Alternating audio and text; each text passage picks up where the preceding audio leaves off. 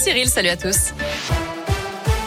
Allez, on commence avec le trafic assez chargé aujourd'hui en cette veille de week-end prolongé. Pour ceux qui ont la chance de faire le pont, bien sûr. Bison Futé a classé cette journée orange dans le sens des départs. Ce sera vert le reste du temps. Vert aussi dans le sens des retours, y compris dimanche. À la une, 150 000 créneaux de vaccination réservés sur Doctolib sur la seule journée d'hier. Un record depuis le début de la campagne.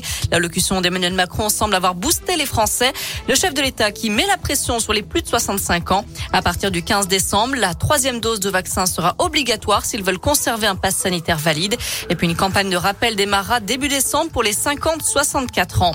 Hier, le ministère de l'Éducation a aussi annoncé le retour du port du masque obligatoire pour les élèves d'élémentaire sur tout le territoire à partir de lundi. De son côté, le régulateur européen examine une demande d'autorisation du vaccin Moderna pour les 6-11 ans. Jusqu'à présent, la France déconseillait ce vaccin chez les moins de 30 ans. L'Agence européenne des médicaments devrait se prononcer d'ici deux mois. Autre mesure annoncée hier soir par Emmanuel Macron, le report à 2022 de la réforme des retraites, la construction de nouvelles centrales nucléaires et la suspension des indemnités chômage si la personne ne recherche pas activement un emploi. Un invité un peu spécial ce matin dans la cour du collège Télard de Chardin à Chamalières dans le Puy-de-Dôme.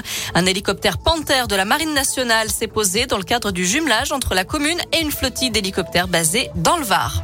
Et puis un Clermontois de 34 ans hospitalisé d'office en psychiatrie avant de se faire la malle. Vendredi dernier, il s'était rendu au domicile de son ex dans le quartier Saint-Jacques et l'aurait importuné. Et ce n'était pas la première fois. La police a placé le suspect en garde à vue et l'a placé ensuite en unité euh, psychiatrique d'où il s'est enfui. De nouveau interpellé près du domicile de son ancienne compagne. Compagne, il sera jugé l'an prochain et a été placé en attendant sous contrôle judiciaire. C'est une première en France, la journée contre la précarité énergétique à l'approche de l'hiver. Un Français sur cinq n'a pas les moyens de se chauffer correctement ou vit dans un logement classé F ou G, autrement dit des passoires thermiques. Ce mercredi marque aussi le coup d'envoi d'une marche des pères à Marseille. Une dizaine de parents vont parcourir près de 800 km jusqu'à Paris pour demander l'égalité parentale lors des séparations. Ils veulent aussi que la garde alternée soit érigée en principe de base et que des mesures soient mises en place contre l'éloignement géographique volontaire. Un mot de sport pour terminer avec du basket et un déplacement en Espagne pour la GL Bourg ce soir. Quatrième journée d'Eurocoupe contre l'un des favoris de la compétition, Gran Canaria.